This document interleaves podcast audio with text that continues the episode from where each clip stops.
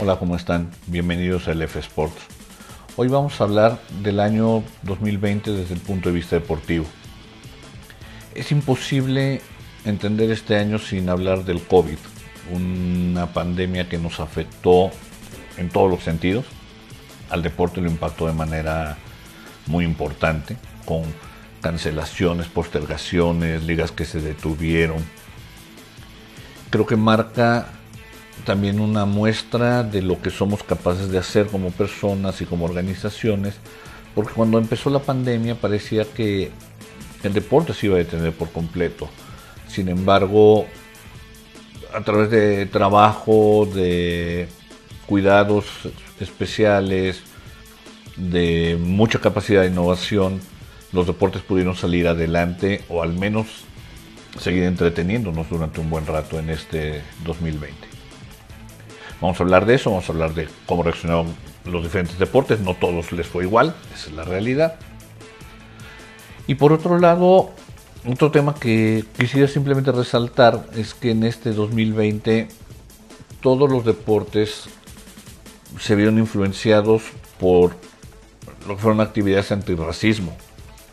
La NBA fue muy fuerte en eso, NFL cambió un poco su postura, en el tenis, en la Fórmula 1 con Hamilton. Todos los deportes, el fútbol en general, hicieron campañas muy fuertes antirracismo, lo cual me parece extraordinario porque entonces el deporte cumple con parte de su objetivo que es integrarse en la sociedad y hacer mejor a esta sociedad. Vamos a empezar entonces hablando ya de los deportes en particular. Vamos a empezar con la NFL. Tuvimos al final de la, el final de la campaña 19-20 durante este año, los playoffs en particular. Había equipos que llegaban muy bien, llegaba bien Kansas, llegaban muy bien los Ravens con la Mar, San Francisco y Green Bay en la Nacional. Tuvimos cosas agradables en los playoffs, empezando por la actuación de los Titanes de Tennessee, que primero eliminan a los Patriotas en lo que sería el último juego de Tom Brady con la casaca de Nueva Inglaterra. No lo sabemos en ese momento, pero sí fue. Y después eliminaron a los Ravens de Lamar Jackson, que eran uno de los grandes favoritos para llegar al Supertazón. Sin embargo, la defensiva de los Titanes fue demasiado fuerte para Baltimore. Kansas mostró en la primera ronda de lo que era capaz cuando se fue abajo 24-0 ante Houston y después le anotó 7 touchdowns consecutivos para arrasarlos. En la nacional San Francisco aplastó a Green Bay en el juego final de la conferencia y eso llevó a Kansas y a los 49 al Super Bowl el 2 de febrero. Un Super Bowl donde, por cierto, el show de medio tiempo fue bastante agradable con Shakira y Jennifer López. Y el partido fue igualmente agradable. Muy parejo al inicio, terminó empatado en la primera mitad. En el tercer cuarto San Francisco se fue arriba. Pero Kansas otra vez demostró que es un equipo bien entrenado, con un extraordinario quarterback como Mahomes, hizo 21 puntos de manera consecutiva en el último periodo y se llevó la victoria por 31 a 20. Con eso, Andy Reid, el entrenador de Kansas, me parece que solidifica su posición para el Salón de la Fama y como uno de los grandes entrenadores que ha habido. No solo por los campeonatos, sino por todo lo que ha logrado con sus equipos Kansas y Filadelfia en el pasado. Lamar Jackson fue el jugador más valioso de la liga y Nick Bosa de San Francisco fue el novato del año. Después de eso, yo hablaría de que hubo cosas muy interesantes, hubo cambios previos a la temporada. Lo más relevante fue eh, la llegada de DeAndre Hopkins a Arizona, la llegada de Stephon Diggs en un cambio de Minnesota hacia Buffalo la selección de Joe Burrow como el primer jugador del draft. Jugó con Cincinnati, empezó muy bien, lástima de su lesión, pero sin duda ha sido uno de los grandes prospectos del fútbol americano profesional en los últimos años. Pero lo que acapara la atención claramente fue el pase de Brady, que ya decidió no seguir con los Patriotas y se fue a Tampa fue un movimiento donde me parece que ya estaban cansados o estaba agotada la relación entre ambas partes, entre los Patriotas y su entrenador Belichick y Brady. Tom Brady hizo bien las cosas en Tampa en la temporada. A sus 43 años no sé hasta dónde le va a alcanzar, yo creo que no mucho. Y Patriotas la ha sufrido, lo vamos a ver en un momento más. Otro tema relevante en la NFL es el draft que se hizo de manera virtual. Súper interesante, como no se pudo hacer en Las Vegas por el COVID, se hizo súper interesante los jugadores en su casa, los coaches en su casa, los gerentes generales, veías a sus familias, sus perros, los sentías más cercanos, lo hicieron muy muy bien en la NFL, el draft. El manejo del COVID con algunos tropezones, como la mayor parte de las ligas, pero están terminando en tiempo y forma su temporada. ¿Qué se destaca del 2021? La caída de los Patriotas, el fin de una dinastía. Están terminando con su primera temporada no ganadora en, 19 años. Por primera vez desde el 2008 no entran a playoffs. Aparecen equipos que lo están haciendo muy bien, que normalmente no los vemos ahí, como son Cleveland, Buffalo, Buffalo súper bien, súper bien. Tampa, Arizona, se nos han traído buenas cosas. La gran sorpresa del año sin duda son los Delfines de Miami, que pasan de ser el reír de la liga a principios de la temporada pasada a un equipo contendiente a playoff y que casi está ahí. Las grandes decepciones me parece que son las Águilas de Filadelfia y los Vaqueros de Dallas, equipos que se pensaba iban a ganar su división y podían llegar lejos y van a... Las Águilas ya están fuera y los Vaqueros, es a menos si de lágrima entran. Y los sospechosos de siempre con buenas temporadas, Seattle, Green Bay, los Santos de Nueva Orleans, Pittsburgh, todos ellos protagonistas. Pittsburgh de hecho empezó invicto con 11 victorias, después tuvo 3 derrotas y ahí va a estar en los playoffs. Los grandes favoritos sin duda en este momento son Kansas, que se ve muy muy bien, con tremenda ofensiva, la defensiva a veces sí, a veces no, similar a Green Bay, que es el otro gran favorito en la nacional, o sea, sonaría en este momento que el Super Bowl podría ser Green Bay, Kansas. Veremos en un mes. Los dos equipos muy bien, con defensivas que a veces funcionan, a veces eh, se atoran un poco. Grandes quarterbacks como Aaron Rodgers de Green Bay y Patrick Mahomes de, de Kansas. En otro deporte, en las grandes ligas de béisbol, empezó el año con el escándalo de los Astros de Houston una investigación que disparó la, oficina del comisionado y que encuentra que los Astros de Houston, en efecto, como se había acusado, estaban robando señales electrónicamente y transmitiéndolas a los bateadores para decirles qué tipo de pichada venía. Eso proporciona una enorme ventaja al bateador y es ilegal. La oficina del comisionado hizo la investigación, encontró culpables a los Astros y de ahí se dispararon varios temas y otros que se quedaron cortos sale el gerente general Luno, sale Hinch, el manager de los Astros, Cora, que era manager ya de Boston, pero que estuvo involucrado en el tema, también suspendido un año. Carlos Beltrán, que iba a ser el manager de los Mets, queda suspendido un año. Pero es muy polémico el hecho de que no hay ninguna suspensión a jugadores de Astros. Y esto fue porque se les ofreció inmunidad a cambio de que aceptaran y confesaran que era lo que había sucedido. Y también es polémico el que se mantuvo el trofeo de campeón del 2017 con los Astros. Ese 2017 fue la temporada en la cual se hizo la trampa. Creo que en el afán de no hacer un escándalo mayor, lo cual es entendible, la oficina del comisionado muestra cierta debilidad que después le pasaría factura durante el tema de la pandemia. ¿Podrían haber sido más fuertes los castigos? Sí, no es fácil el tema, ¿eh? no, no, no es fácil llegar a una conclusión porque tampoco puedes dañar a tu deporte de manera tan profunda. Pero sí creo que debe haber habido algún castigo hacia los jugadores. Antes de empezar la temporada, movimientos interesantes. Anthony Rendón se va a Los Angeles buscando por fin llevar a Mike Trout a playoffs y que tenga una carrera profunda en ese sentido, lo cual no sucedió. Jared Cole el pitcher más deseado del año pasado, se va con los Yankees y tiene una campaña a su nivel muy buena. Los Medias Blancas hacen movimientos para fortalecer su núcleo joven y poder competir, lo cual lo hicieron. Y finalmente los Dodgers que hacen un cambio para llevarse a Mookie Betts. Un cambio que dispararía a los Dodgers a otro nivel y que entiendo financieramente por qué lo hace Boston, pero me parece que es un error profundo el dejar ir al segundo mejor jugador de grandes ligas en este momento. por más que financieramente te apriete, tampoco es que haya pobreza en los Medias Rojas, creo que, creo que es un error.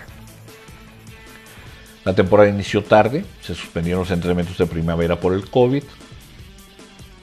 Y finalmente cuando reanudaron solo hubo 50 partidos en la temporada. Aunque acabó siendo una buena temporada. ¿eh? Los 50 partidos son en parte por el COVID y en parte por la incapacidad de los dueños y de los jugadores de ponerse de acuerdo en el número de partidos a disputar, en cómo se iba a manejar los sueldos, cómo iba a ser la postemporada, los jugadores no confían en el comisionado, parte es lo de años anteriores y parte lo que mencioné de, su accionar. Entonces esa desconfianza provocó mil discusiones, estuvo a punto de no haber temporada. Yo creo que fueron la liga que mostró más desunión y estuvo impactando a los aficionados es un error grave de, Major League Baseball. No, no, no me gustó cómo manejaron las cosas.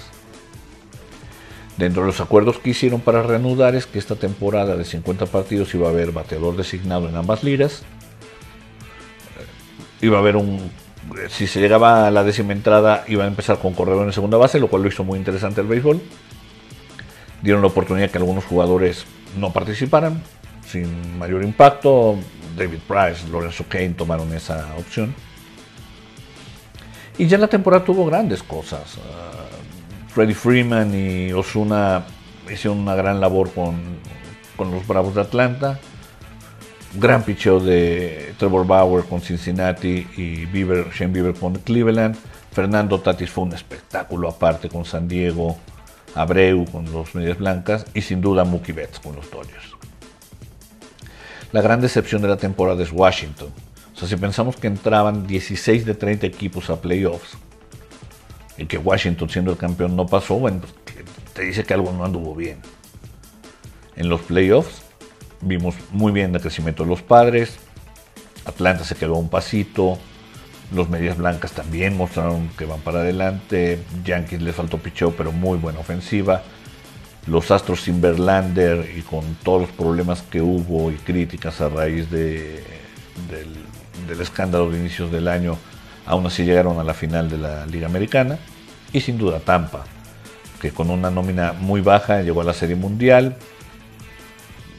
eliminó Astros, eliminó a Yankees, enfrentó de una manera muy, muy, muy honrosa a los poderosos Dodgers gran, gran temporada de Tampa, muy bien manejado, muy buenos jugadores.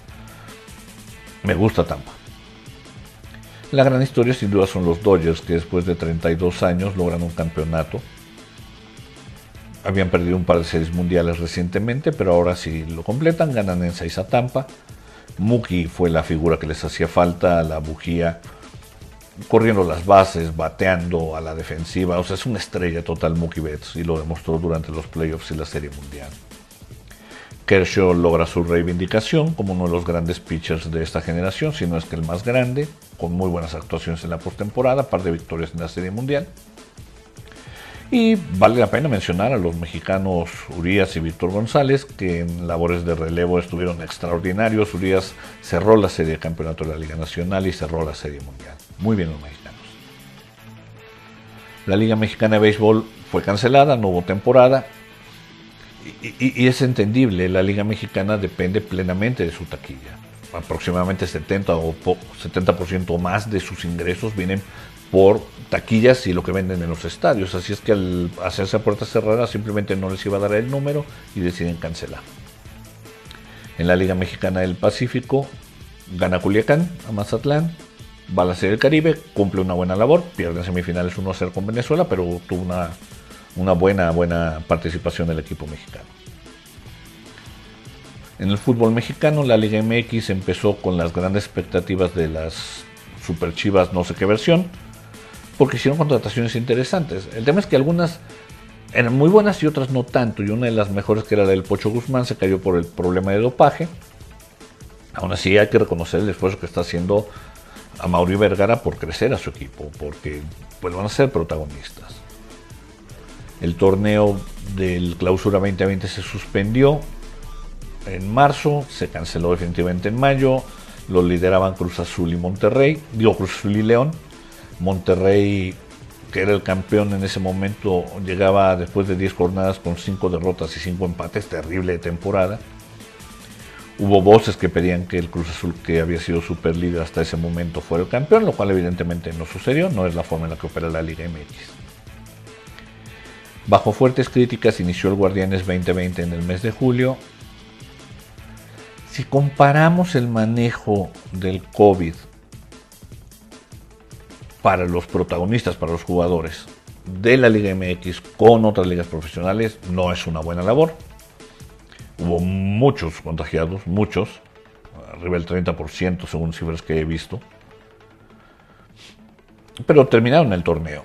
Y era importante hacerlo porque los ingresos de televisión son muy importantes para el fútbol mexicano. La gran sorpresa del torneo son sin duda los Pumas, que perdieron a su entrenador dos, tres días antes de empezar el torneo y aún así llegaron a la final, eliminaron a Cruz Azul de manera épica 4-0 semifinales, nuevo entrenador, jóvenes, canteras, extraordinaria labor de Pumas este año. Pero lo que hay que resaltar claramente es al León, que después de un par de años de haber sido un muy buen equipo, haber perdido una final, ser super líder, otra vez fueron super líderes, perdieron solo un juego, hicieron un extraordinario fútbol y ahora sí fueron capaces de coronarlo con un título, un muy merecido título de la Fiera, que, que sinceramente en los últimos 24 meses son sin duda el mejor equipo que ha habido en México. Y resaltar que Tigres gana la Conca Champions, su primer título internacional, lo cual es justo porque es un equipo que ha hecho muy bien las cosas en México, pero no había podido lograr ese otro paso. Ahora lo va a hacer, se ir al Mundial de Clubes, gran, gran labor de Tigres en los últimos 10, 15, 20 años y con un guiñaje impresionante. Las noticias más importantes es se elimina el descenso, medida muy poco popular, muy criticada. Yo creo que puede ser buena o pudo haber sido buena si se pusieran reglas de inversión mínima, lo cual no se hizo desaparece Morelia para dar paso al Mazatlán. También muy criticado, Morelia no había sido protagonista importante en los últimos años, pero un equipo de tradición. Pero venga, este es un negocio y si de pronto es más conveniente un equipo en Mazatlán que en Morelia, se entiende. Las telenovelas de Chivas, con todos sus suspendidos, sus fiestas, jugadores separados del equipo. Y de Cruz Azul, que la verdad sigo pensando que directivos y jugadores no están al nivel de la afición y de la historia del equipo. Uh, Billy Álvarez con problemas legales, entran nuevos directivos, hacen declaraciones desafortunadas, obligan la renuncia de un Ciboldi que había hecho las cosas bien con la máquina. Cruz Azul no acaba de reencontrarse. Y la salida del Piojo Herrera del América, un tipo que había se había ganado el cariño de la gente, que había obtenido títulos, pero que simplemente se agotó el tiempo. En lo internacional, grandes temporadas de Raúl Jiménez con, el Wolverhampton, del Tecatito en Portugal, y sin duda interesante el caso del Chucky Lozano, que llega Gatuso al Nápoles, lo sienta, no lo pone a jugar, todo el mundo decía que se fuera ya, que no lo quería Gatuso, simplemente lo que hizo fue forzarlo a jugar como él quería que jugara, a entregarse más en la cancha, a aportar más defensivamente. Ahora lo ha hecho y con eso se ha ganado la titularidad y ha tenido un muy buen arranque en Italia. En la Fórmula 1, la mitad del año se perdió y sin embargo fueron capaces en Fórmula 1 de compactar 17 carreras, en medio año en lugar de las 22, pero fue un logro sin, sin lugar a dudas. El campeonato de constructores lo gana Mercedes rotundamente, claramente. De hecho, Mercedes gana 13 de las 17 carreras y sube a podio sus corredores en 15 de las 17, 5 veces hace el 1-2. Se vienen cambios en el reglamento que se esperaba aplicar en el 2021. Por la situación de pandemia se van a ir hasta el 2022. Pero son importantes porque el dominio que estableció Mercedes este año no es sano para la Fórmula 1, necesitas tener mayor competencia. El problema es que los cambios de reglamento no van a entrar para el 2021, pero esperemos sea un poco más pareja. El 2022 creo que ya va a ser muy diferente. segundo lugar termina Red Bull. Y en la última carrera McLaren coloca bien a sus dos pilotos y termina tercero. En cuanto a pilotos, en el Campeonato Mundial de Pilotos, Hamilton arrasa con 347 puntos por 223 de botas. El británico ganó 11 de las 17 carreras. Ningún otro piloto ganó más de dos. O sea, fue un dominio total de Lewis Hamilton. Y, y yo entiendo la importancia del auto en la Fórmula 1. Pero la diferencia de Hamilton incluso con sus coequiperos es demasiado grande. Lo que logra Hamilton es resultado, sí, del auto, pero de muchísimo trabajo de él, de muchísima preparación, de la forma en la que conduce, simplemente un extraordinario piloto y lo demuestra en este año. Empata a Michael Schumacher con 7 campeonatos del mundo, tiene 95 victorias, lo cual lo colocan como el piloto que más carreras ha ganado. De esas 95, 24 si mal no recuerdo las gana con McLaren y el resto con Mercedes. Es el piloto con más podios, el piloto con más pole positions. Un extraordinario año de Lewis Hamilton. Hay un par de pilotos más que destacan. Uno es Verstappen con Red Bull. Tuvo 11 podios. Quedó muy cerca de Bottas en el segundo lugar. Y de hecho, de las seis carreras en las que no subió al podio, cinco de ellas no las terminó por problemas del auto. O sea, cada vez que terminaba estaba en los primeros tres lugares Verstappen. Estuvo extraordinario y el otro es Checo. Checo termina como el mejor del resto, ocupando la cuarta posición, solo detrás de Hamilton, Bottas y Verstappen. Logra un segundo lugar en Turquía, gana su primera carrera en Sakir, viniendo desde la última posición, va remontando lugares hasta ganarla. Extraordinaria labor de Checo, que se sabía que iba a salir de Racing Point desde mitad de la temporada. Y siguió, se mantuvo, empujó y como premio va a estar corriendo en el 2021 para el Red Bull. Muy bien mexicano, muy bien. Otras noticias, la caída de Ferrari, que de ser la segunda mejor escudería el año pasado quedó hasta la sexta posición ahora, sus pilotos no destacaron. Muy pocos casos de COVID-19, muy bien manejado por Fórmula 1. La venta del equipo Williams a Doriton Capital, Doriton Capital y la salida de la familia Williams después de 40 años en la Fórmula 1. Se les va a extrañar, se les va a extrañar a Claire Williams. Y finalmente destacar la juventud que está creciendo en la Fórmula 1. Hay pilotos muy jóvenes que están haciendo muy bien las cosas y ponen muy interesante este, eh, este deporte. Verstappen, Norris, Leclerc, Russell, Gasly, Stroll. Creo que se le viene un futuro muy brillante a la Fórmula 1 y si logran que el cambio de reglamento se empareje un poco el, piso para las escuderías, van a venir años muy interesantes. En el golf quedó suspendido por ahí de marzo, al igual que el resto de los deportes, reanudó con el Charles Schwab. Duele que se haya cancelado el abierto británico, uno de los cuatro majors. El US Open lo gana, lo gana Morikawa con solo 23 años gana el PGA y Dustin Johnson gana el Masters. Dustin Johnson, por cierto, se confirma como el golfista número uno. Tiene ya en un total 108 semanas como número uno del mundo. Para que se den una idea, desde que se tiene esa contabilización, arriba de él solo está Norman y está Tiger, aunque Tiger con más de 600. Pero eso les da una idea de la calidad que tiene Dustin Johnson. Para México un muy buen año en el golf Primero el torneo que se lleva en el, a cabo en el Club Chapultepec fue en febrero, así es que no tuvo afectación, se jugó completo, lo ganó Patrick Reed. Y después, muy buenas actuaciones. Carlos Ortiz gana en Houston, lo cual le permite terminar el año en la posición 63 del mundo cuando venía a ser el 113.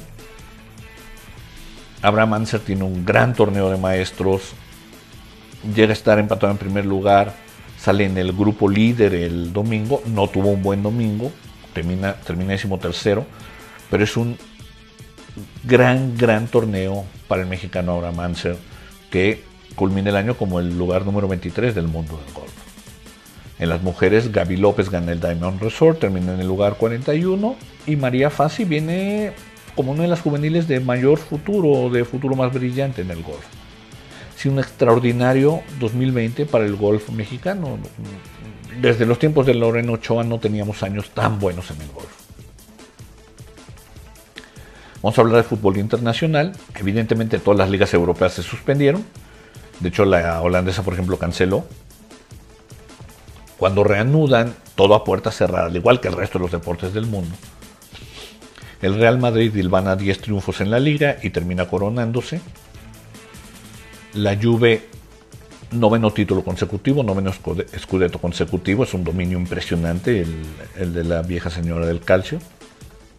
En la Premier el Liverpool gana el campeonato, el Liverpool de Club, después de 30 años sin un título de liga. Así es que mucho que celebrar en Anfield.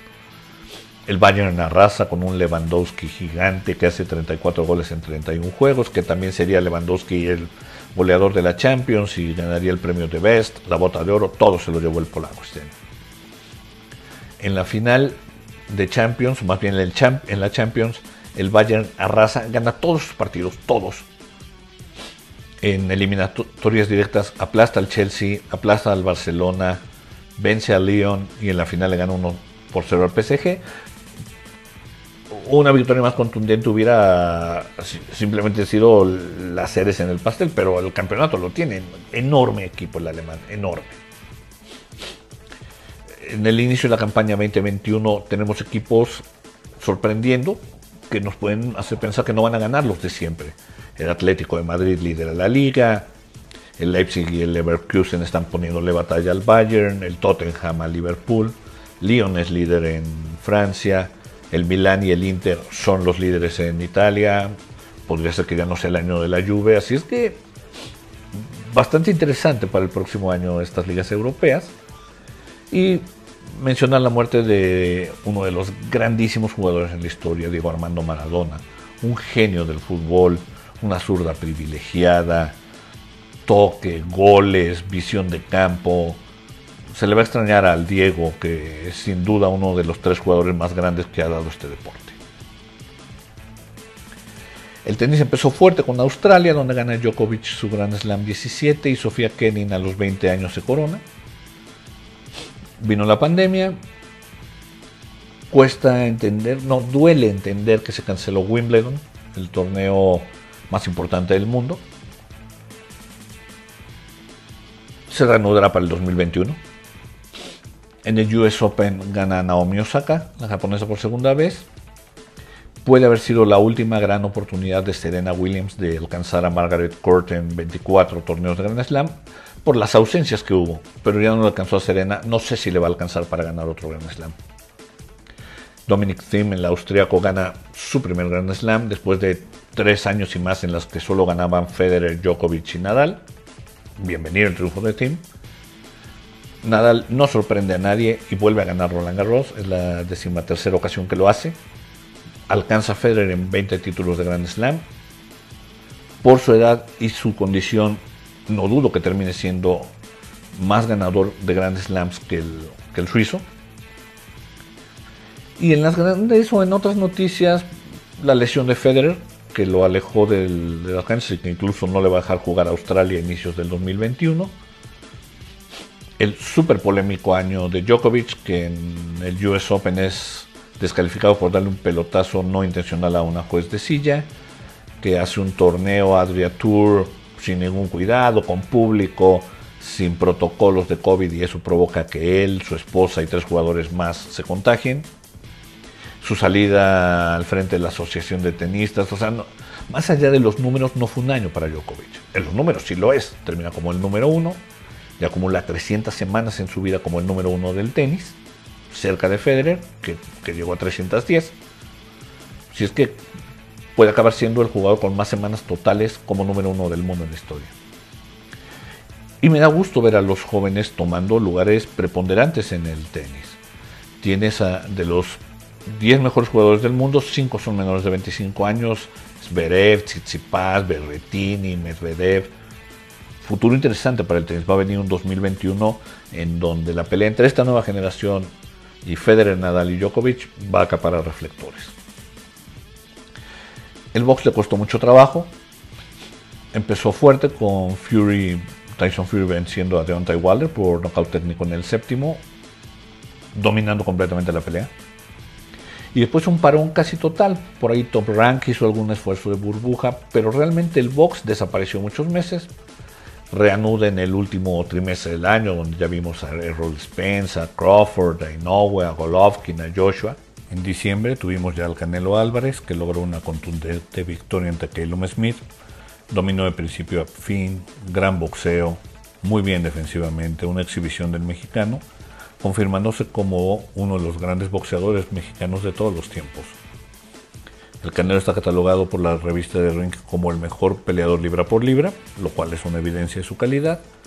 Por cierto que Juan Francisco Estrada Supermosca es el octavo de acuerdo de Ring. Par de boxeadores mexicanos entre los 10 mejores del mundo no es poca cosa.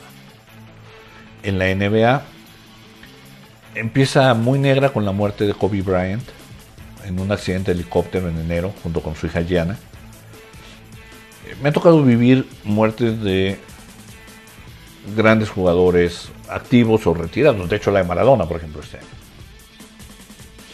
Nunca he visto homenajes tan sentidos como los de Kobe Bryant.